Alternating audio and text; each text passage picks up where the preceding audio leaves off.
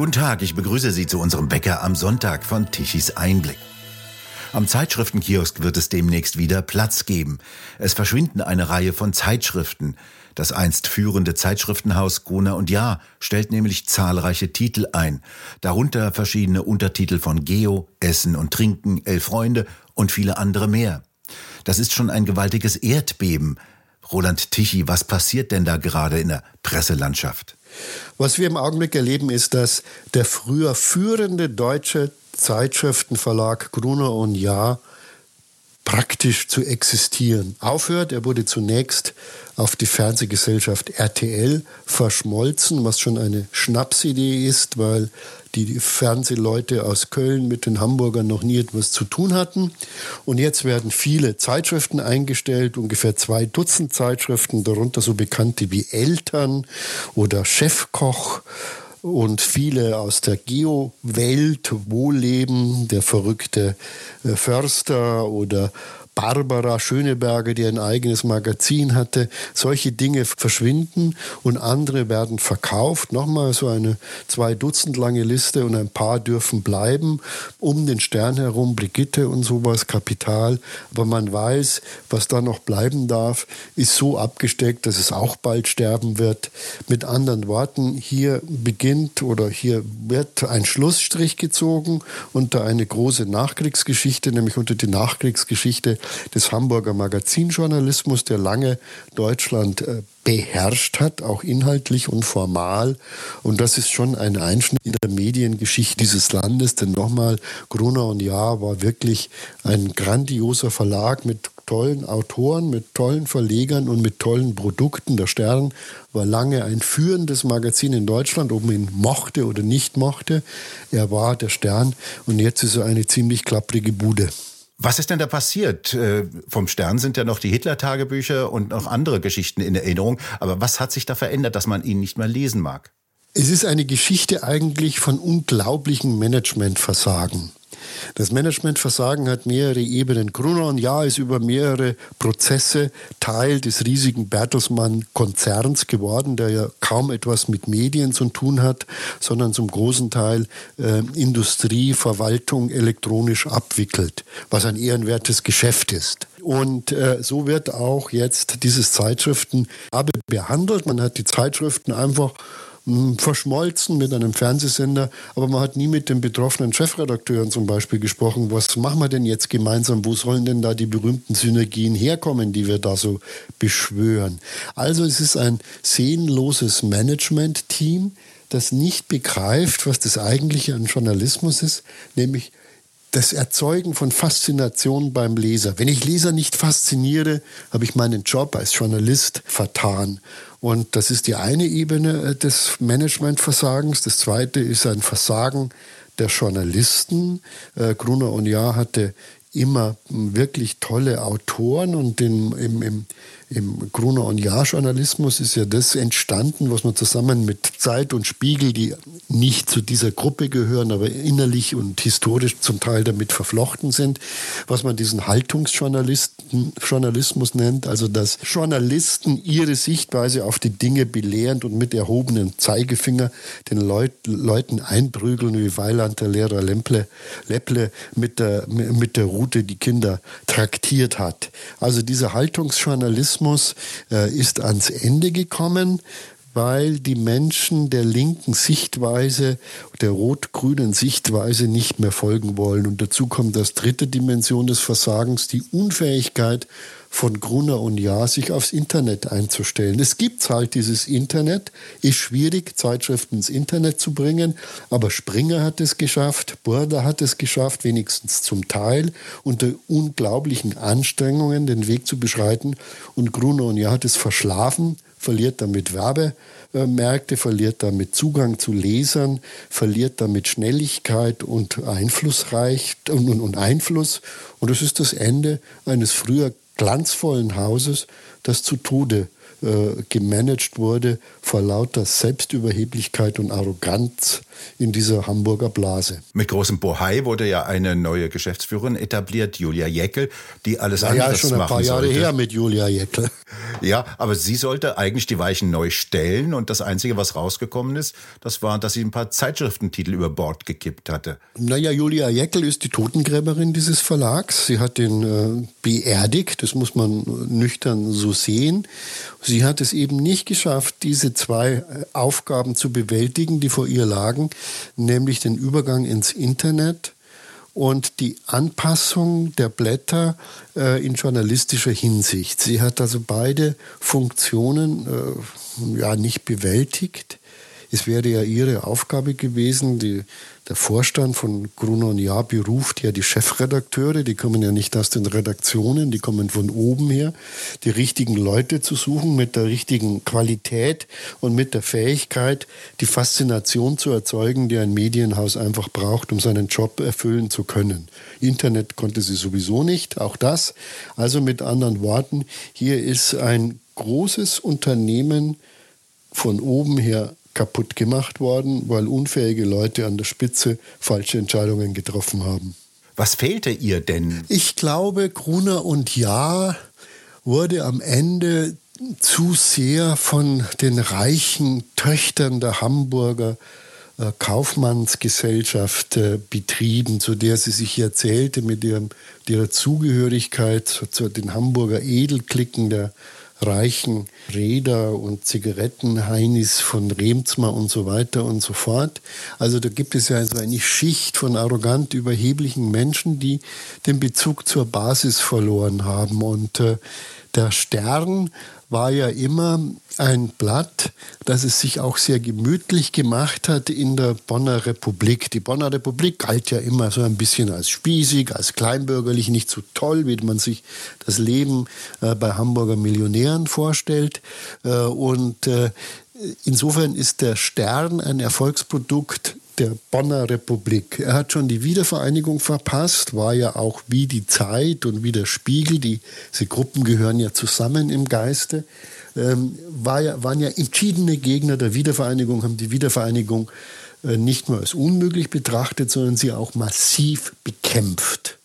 Und äh, als dann die Wiedervereinigung kam, waren alle drei Blätter plötzlich irgendwie gelackmeiert. Es waren ja nicht nur die Hitler-Tagebücher, die äh, Fehler waren, äh, lächerliche Fehler, denn diese, ähm, diese, diese Fälschung in der Hitler-Tagebücher waren ja nicht irgendwie raffiniert. Es war ja also, also eine, eine plumpe, äh, eigentlich ein, ein, ein, ein, ja, ein, ein, ein, Witz war das und der Stern ist darauf reingefallen, wollte die Wahrheit nicht haben, nicht sehen, nicht hören ähm, und selbst auf dieses plumpe Getöns und aber der eigentliche Fehler dahinter war, dass man eben irgendwann versäumt hat, die Entwicklung der Zeit zu begreifen, Wiedervereinigung. Seither sind diese Blätter eben nur noch im westlichen Teil Deutschlands begehrt, den Osten haben sie sich nie erschließen können. Und äh, das bedeutet eben, dass auch ein großer Teil der gesellschaftlichen Entwicklung an ihnen vorbeigeht und vor allen Dingen daran sieht man die Blindheit, die Selbstbezüglichkeit. Das kann man auch an einem anderen Beispiel festmachen. Es wurde vor ungefähr 20 Jahren bei Münster beim Landwirtschaftsverlag eine Zeitschrift gegründet, die heißt Landlust. Der Münsteraner Landwirtschaftsverlag, der hat so wesentliche Zeitschriften herausgegeben wie der Deutsche Traktor und so etwas oder die Deutsche Säe- und Mähmaschine und hatte plötzlich ein Blatt, das das Leben auf dem Land ein bisschen idealisiert dargestellt hat und das einfache Leben, wie man Garten anlegt, wie man häkelt, wie man einfache Handarbeiten äh, macht, handwerklich irgendwas macht. Es war ein, ein, und die Leute waren so fasziniert, dass über eine Million Hefte jedes Mal verkauft wurden. Ein sensationeller Erfolg. Alle waren begeistert hingerissen von dieser Zeitschrift und sie wurde immer noch erfolgreicher und dann hat sie Gruner und Jahr gekauft und dann war das Ende äh, schon ziemlich nahe. Auch jetzt soll Landlust ja verkauft werden und wird irgendwo verenden. Warum? Weil die Hamburger Schickeria eben den Kontakt zu den Menschen verloren hat. Bei der Wiedervereinigung, äh, im Lebensgefühl, bei dem, was gesellschaftlich notwendig und kritisch ist und sich verloren hat in einer äh, linksgrünen Zeitblase des Haltungsjournalismus. Den keiner mehr lesen will, ja. Den keiner mehr lesen will. Der, der, der Wurm muss dem Fisch schmecken, nicht dem Angler. Und äh, äh, die anderen Menschen da draußen sind halt äh, irgendwie vernachlässigbar. Die sollen das lesen, sie müssen das lesen, aber sie wollen es nicht. Und das ist neben dem Internet natürlich als wichtigen Faktor der Hauptgrund für das Scheitern von Gruner und Jahr, die Unfähigkeit, den Leser ernst zu nehmen. Es ist ja eigentlich ungeheuerlich, wenn man sich vorstellt, welche gewaltige Industrie da zugrunde geht. Gerade hinter dem Verlag stecken ja nicht nur Redakteure, sondern auch eine ganze Druckindustrie, Druckereien mit riesigen, millionenteuren Maschinen. Hunderten von Druckern, die alle jetzt in Grund und Boden geschrieben worden sind. Was passiert denn mit denen allen? Naja, in Hamburg werden wahrscheinlich 700 Journalisten entlassen. Übrigens in RTL, in, bei, bei RTL in Köln werden auch ein paar hundert Mitarbeiter des Senders entlassen. Da sieht man eben, dass äh, die Medienwelt von Bertelsmann nicht in Ordnung ist. Ich glaube, dass auch das ein Managementversagen ist, weil Heute ist doch RTL eine wahnsinnig langweilige Trashmaschine, die das immer gleiche Peinlichkeitsprogramm abnudelt. Auch da sieht man so ähnlich, es fehlen Programmideen, es fehlen Programmmacher, es fehlen mutige Ideen.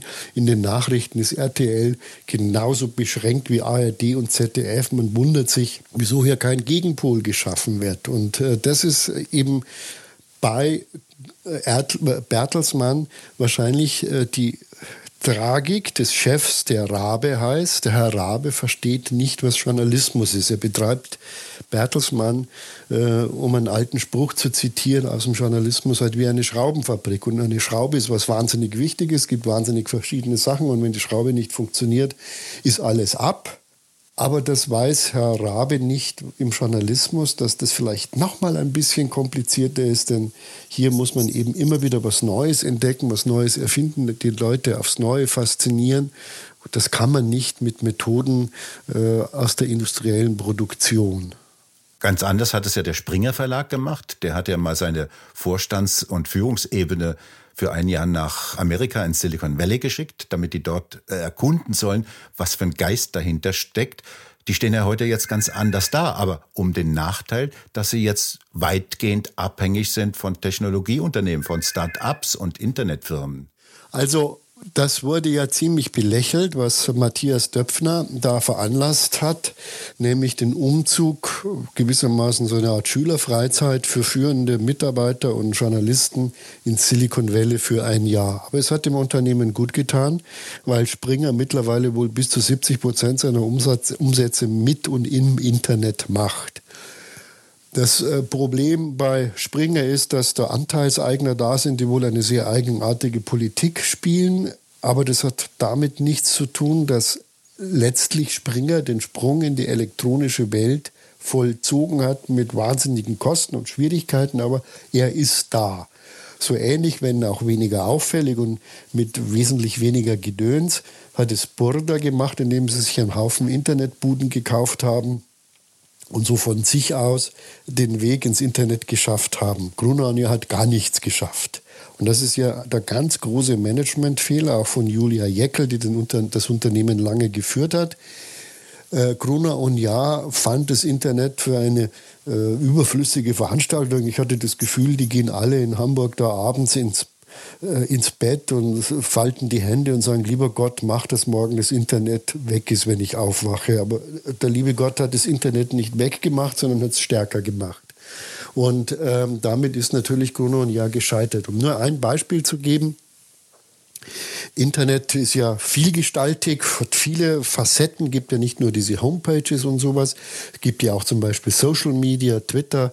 Ähm, und in diesem Bereich ist das kleine äh, erst vor wenigen Jahren gegründete Unternehmen Tiches Einblick stärker als der Stern. Wenn mir früher jemand gesagt hätte, dass wir irgendwo ein Feld hätten, wo wir einfach diesen riesigen, diesen mächtigen, diesen alten, diesen milliardenschweren Stern schlagen, dann hätte ich gedacht, jetzt äh, Größenwahn ist eine seltsame Eigenschaft, brauche ich nicht. Aber heute weiß ich, dass wir eben einfach in modernen Technologien weiter sind als dieses Unternehmen. Und das ist doch eine blamable Geschichte. Also das hätte ja auch Gruner und Jahr machen können, aber sie haben es nicht geschafft. Das Versagen von Gruner und Jahr ist grandios journalistisch was das Management betrifft, was das Internet betrifft. Es ist äh, ein wirklich beispielhaftes Versagen. Ich glaube, da könnte man ein paar Lehrbücher der Betriebswirtschaft drüber schreiben. Verändert haben sich ja auch dann die journalistischen Inhalte. Die wahren, richtigen, aufdeckenden Geschichten kommen eher weniger aus den großen Häusern wie Stern und Spiegel, sondern unter anderem von Tichys Einblick. Tichys Einblick hat den Wahlbetrug in Berlin aufgedeckt. Tichys Einblick hat die Chemnitz-Lüge aufgedeckt, dass es dort keine Hetzjagden auf Migranten gab. Verändert sich und verschiebt sich jetzt da auch auf der journalistischen Ebene etwas? Ja, selbstverständlich in dem Maße, wie äh, solche Medienunternehmen wie das kleine Tichy Einblick äh, wachsen, wächst natürlich auch unsere Kompetenz und unser Atem, unsere Kraft, unsere Muskeln, um solche mühsamen Recherchen darzustellen, die ja auch einen Haufen Geld kosten. Und dafür bitten wir auch immer unsere Leser ja um Unterstützung, weil äh, es geht halt nicht anders. Äh, und das machen die Leser ja sogar gerne, weil sie das Gefühl haben, kritischer Journalismus muss natürlich finanziert werden und braucht Unterstützung. Und deswegen machen wir das. Aber das Entscheidende ist die Geisteshaltung. Wenn ich als Journalist unkritisch bin, die Regierung einfach riesen toll finde, dann werde ich sie nicht äh, kritisch verfolgen. Und das ist eben das Problem.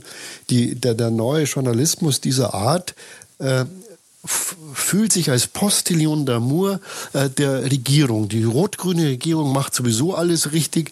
Bei Angela Merkel war es auch schon richtig. Das ist ganz toll, wie hier die Gesellschaft transformiert wird. Die große Transformation ist auch der Traum von Journalisten, insbesondere in Hamburg, aber nicht nur da. Nur die Leute wollen ja gar nicht transformiert werden. Die wollen, dass ihr Leben besser wird und nicht, dass ihr Leben zerstört wird für irgendeine Fantasterei, äh, die man eigentlich gar nicht richtig versteht, woher sie kommt, wohin sie führt.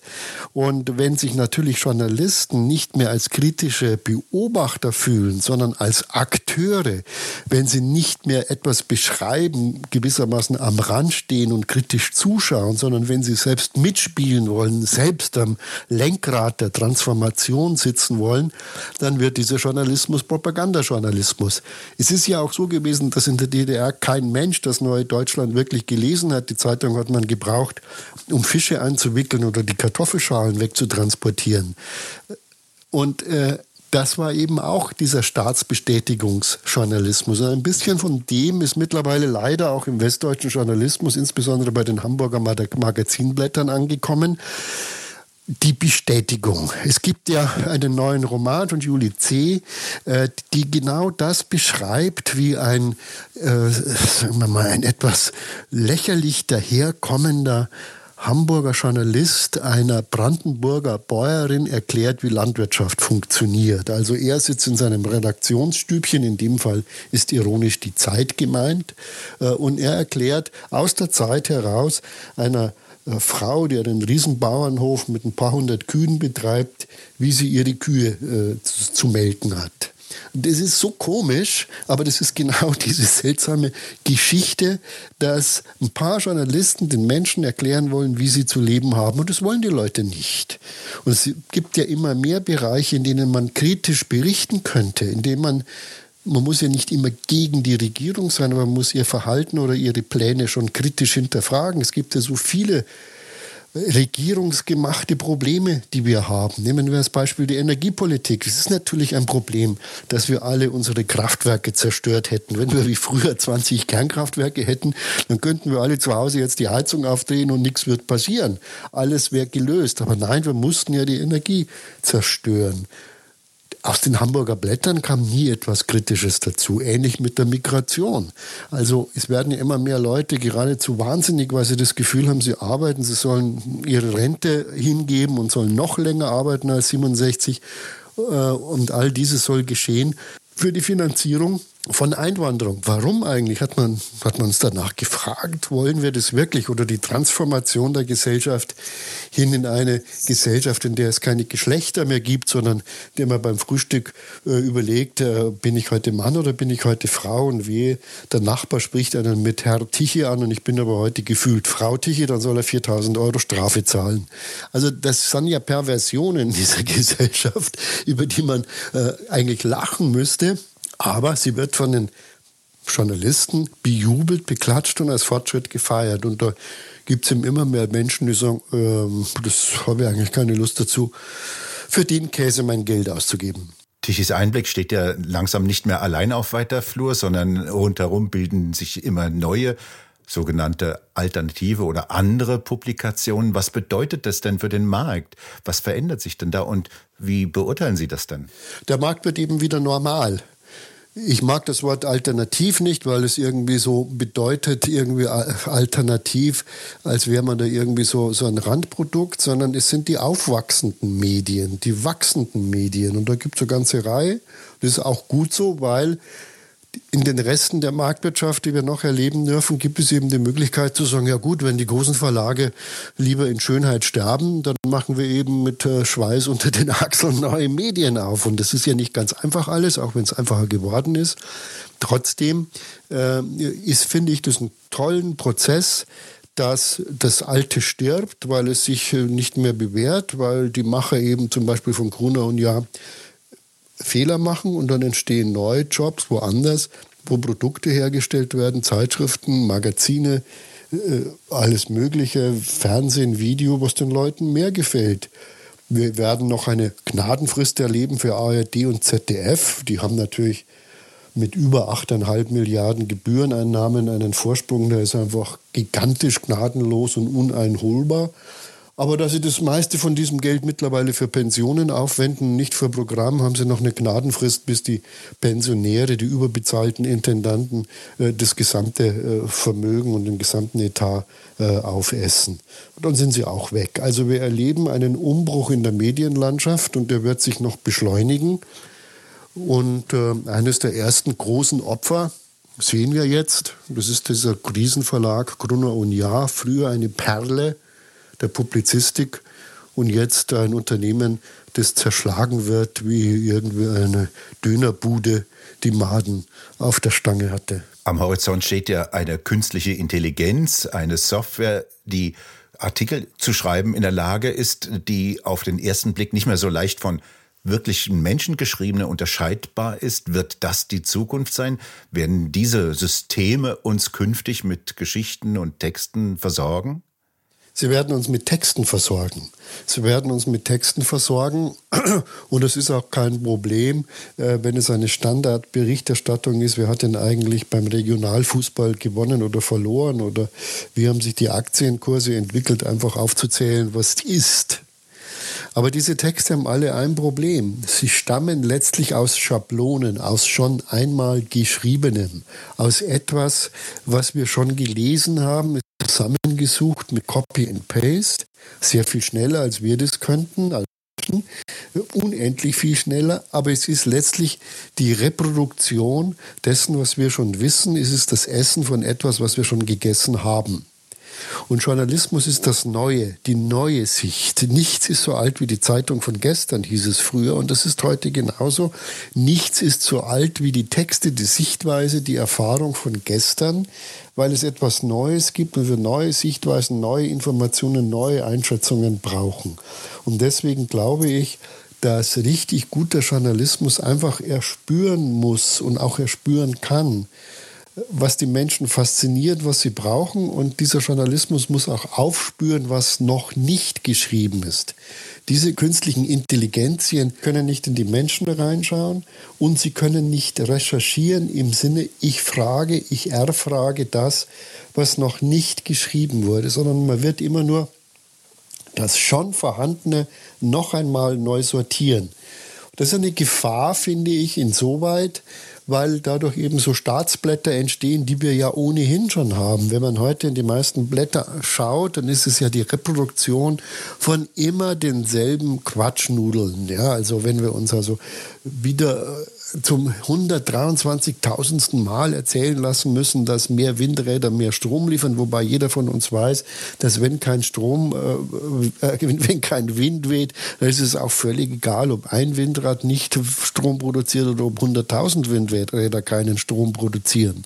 Mit anderen Worten, was ich sagen will, ist, also diese Reproduktion von Sprachformeln, von, von schon gegessenem erleben wir ja bereits ganz ohne künstliche Intelligenz. Und deswegen haben die Erfolg, die andere Sichtweisen bringen und den Menschen die Augen öffnen und sagen, Strom gibt's einfach nicht in Tüten. Strom kann man nicht in, in, in Fässer sperren und im Rathaus aufmachen, bei dem man vergessen hat, die Fenster einzubauen, wie in der berühmten Fabel von Schilda.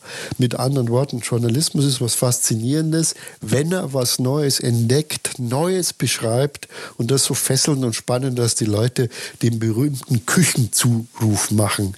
Der Küchenzuruf war etwas, was der frühere Sterngründer und legendäre Chefredakteur Henry Nannen nannte, nämlich, dass Fatih im Wohnzimmer sitzt und zu seiner Frau sagt, in die Küche hinüber brüllt, Ilse, das musst du lesen, was die geschrieben haben. Also das ist der Küchenzuruf, dass jemand so fasziniert ist von Journalismus, dass er seinem Nächsten zuruft, das musst du gelesen haben. Hoffentlich das, was in TE steht. Das ist die Herausforderung an jedes Medium, so faszinierend zu sein, dass die Menschen uns weiterrufen ins nächste Zimmer. Komm rüber, das musst du lesen oder sehen oder hören. Roland Tichy, vielen Dank für das Gespräch und bei Ihnen bedanken wir uns fürs Zuhören. Schön wäre es, wenn Sie uns weiterempfehlen. Weitere aktuelle Nachrichten lesen Sie regelmäßig auf der Webseite tichiseinblick.de und wir hören uns morgen wieder, wenn Sie mögen.